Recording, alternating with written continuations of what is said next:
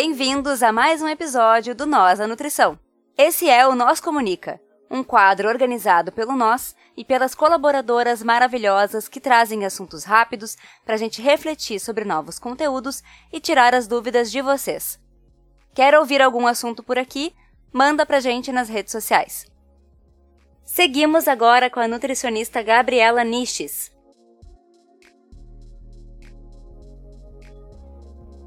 Para o nosso Comunica de hoje, eu quero falar com você sobre o que muda na alimentação durante a gestação. Talvez você já tenha ouvido falar que a pessoa que está gestando precisa comer por dois ou até por três no caso de gêmeos. Mas será que essa máxima é verdadeira? Será que a gente pensa a alimentação na gestação, multiplicando as necessidades nutricionais e, consequentemente, os alimentos consumidos por dois, por três ou por mais, dependendo do número de bebês? Então, antes de responder essa questão, nós temos que nos atentar para alguns fatores que influenciam nos hábitos alimentares da população em geral e que, consequentemente, vão estar influenciando nos hábitos alimentares das gestantes e quais outros fatores são adicionados durante essa fase da vida. Para isso, é importante lembrar que os hábitos alimentares envolvem práticas crenças, comportamentos e até mesmo alguns tabus. Sabe aquela história de que consumir manga com leite faz mal? É um tabu da alimentação que está inserido na nossa prática diária, nas nossas vidas, nos nossos conhecimentos, e eles se relacionam com os aspectos antropológicos, culturais, socioeconômicos e psicológicos que envolvem o ambiente de cada indivíduo. Por isso, que antes da gente pensar a ingestão de nutrientes específicos para a gestação ou para qualquer outra fase da vida, ou antes de planejar um plano alimentar para qualquer indivíduo, nós precisamos conhecer os seus hábitos alimentares e como todos esses fatores socioeconômicos, culturais, enfim, todos esses outros estão atuando e influenciando no seu comportamento alimentar, na forma como a pessoa se relaciona com os alimentos e também com o ato de comer. Por isso que a gente sempre fala que a pessoa ela não come nutrientes específicos. A gente não pega uma banana na mão e pensa, hum, vou comer potássio. Não, a gente vai comer uma banana, né? Então, a gente come os alimentos em si, por isso que as orientações e as recomendações, elas precisam focar nos alimentos que a pessoa vai consumir. Então, durante a gestação, além de todos esses fatores que geralmente estão influenciando, a gente tem uma adição de alguns fatores sociais e fisiológicos que vão influenciar nesses hábitos alimentares das gestantes. Por exemplo, no âmbito social, a gente observa o aumento da interferência da família, da comunidade em geral, no que a gestante está comendo. Então a gente tem um aumento desse olhar. Poderíamos falar até num controle que a sociedade faz sobre os corpos de quem está gestando. No momento que o bebê ele entra na barriga, o corpo ele acaba sendo muito mais público do que deveria ser. Então sempre tem uma tia que conhece uma comida que é boa na gestação e que vai ser muito boa para o bebê, uma avó que conhece um chá que tem que ser tomado na gestação para preparar para amamentar. Sempre tem esses uh, essas crenças, né, uh, familiares e comunitárias que vão ser inseridas e que podem influenciar nas decisões alimentares durante a gestação. Além disso, a gente tem alguns fatores fisiológicos, não só de enjoos, náuseas e constipação que podem estar acontecendo e que vão modelar as preferências e o que a pessoa consegue comer nessa fase, mas também tem questões de, bom, uma pessoa que ama doces chega na gestação não consegue olhar para o chocolate. E o contrário também. Nunca gostou de doces na gestação, com muita vontade.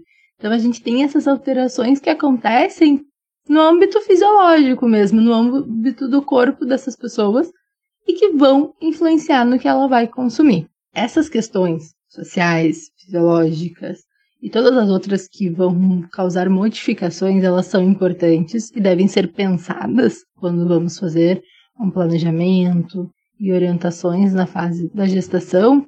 Mas apesar de tudo isso, a gente tem as recomendações, né? A gente tem não um padrão, mas um modelo alimentar que é mais adequado durante a gestação para um bom desenvolvimento do bebê, mas também para manutenção da saúde de quem está gestando. E aqui talvez uh, não seja uma grande novidade, mas a gente usa de referência o guia alimentar.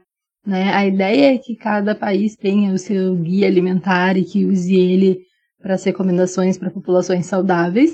No caso do Brasil, o nosso guia alimentar ele foi revisado e atualizado em 2014, então ele é uma ferramenta muito boa, muito atual, com informações de qualidade e que podem guiar a alimentação durante todas as fases da vida. Lembrando sempre que ele é para populações saudáveis, então, claro, se tiver alguma patologia, diabetes gestacional, hipertensão durante a gestação, a gente tem alguns cuidados adicionais, mas para gestantes saudáveis, o guia se basta. Então, esse novo guia, ele tem uma ideia de proporcionar mais autonomia para as escolhas alimentares, mais autonomia para os indivíduos. O antigo ele era um pouco mais prescritivo, então ele falava assim: ah, para uma alimentação saudável, num dia você precisa consumir três porções de alimentos lácteos, uma porção de carne, quatro porções de frutas, enfim, só chutando alguns valores para recordar a estrutura. E agora não. Novo guia, ele organiza os alimentos numa classificação que é chamada de classificação nova. E se vocês tiverem curiosidade para ouvir um pouco mais sobre ela, no nosso episódio 2 do Nós Comunica, a Nutri Lisiane Camargo falou sobre isso, né? Destrinchou um pouco mais essa classificação. Mas, no geral, ela coloca os alimentos em quatro categorias: in natura e minimamente processados, processados, ultraprocessados e o grupo dos óleos, gorduras, sal e açúcar que são para ser adicionados nas preparações. A máxima do guia é que a gente faça dos alimentos in natura e minimamente processados a base da nossa alimentação. Então, focar nos alimentos que estão na sua forma mais natural, da forma como a gente encontra na natureza e que passam por menos processos industriais. Ah, por que, que isso é importante, né? Porque uma alimentação diversa, colorida, que seja baseada em alimentos in natura e minimamente processados, que respeitem né, as características socioculturais do indivíduo, que sejam sustentáveis. Então, é uma alimentação saudável por si só. E ela basta para que a gente tenha uma rotina e um padrão alimentar saudável em todas as fases da vida, e na gestação não é diferente. Qual é a grande mudança da alimentação na gestação? É que, para um indivíduo que não está gestando e que quer ter uma alimentação saudável, nós não pensamos em restrições. Nós falamos sempre em comer de tudo um pouco, de modo que a gente tenha uma alimentação bem diversificada e que nada seja proibido. Na gestação, a gente tem alguns alimentos que eles precisam ser retirados da dieta, porque já existem diversos estudos científicos que mostram que eles são prejudiciais ao bebê que está em formação. O caso mais clássico talvez seja o álcool. Né? O álcool ele é proibido durante a gestação por causa do risco de uma formação. A gente tem inclusive uma síndrome, né, que é a síndrome do alcoolismo fetal, onde o recém-nascido apresenta alguns sintomas típicos, alguns sinais típicos, que incluem tamanho reduzido ao nascer, algumas características faciais, como olhos muito separados, achatamento do suco entre o nariz e a boca, lábio superior fino. Então tem toda essa aparência da síndrome quando o bebê nasce e por isso que a gente né, tem o consumo restringido durante a gestação. Alguns edulcorantes são as substâncias responsáveis por adoçar os adoçantes. Também já foi evidenciado que eles têm potencial teratogênico, né, de má formação ao feto. Então também não são recomendados. A cafeína é um outro exemplo clássico, né, que o seu consumo não é que ele seja proibido, mas ele é bastante reduzido. E a cafeína ela tá no café, mas ela também tá no chimarrão, que é super comum aqui no Rio Grande do Sul, nos chocolates, enfim. Então, essas restrições são as grandes mudanças e que a gente tem que pensar em individualizar as recomendações para cada gestante, para proteger o bebê e proteger a saúde dela também. Então, se não tem grandes mudanças, se é um padrão alimentar saudável, baseado no guia, né, baseado no que já deveria ser feito antes da gestação, a quantidade desses alimentos é a questão. A gente multiplica por dois, o quanto a gente aumenta. Então, assim, respondendo à nossa questão norteadora de hoje, não, né? A alimentação não é multiplicada por dois, as necessidades não são tão grandes assim. Inclusive, no primeiro trimestre, a gente não tem adicional de calorias diário. No segundo e no terceiro, a gente vai ter em torno de 300 e 400 calorias a mais por dia. Mas esse cálculo ele é feito individualizado, dependendo do quanto de peso que a gestante precisa ganhar na gestação para que a gestação seja saudável.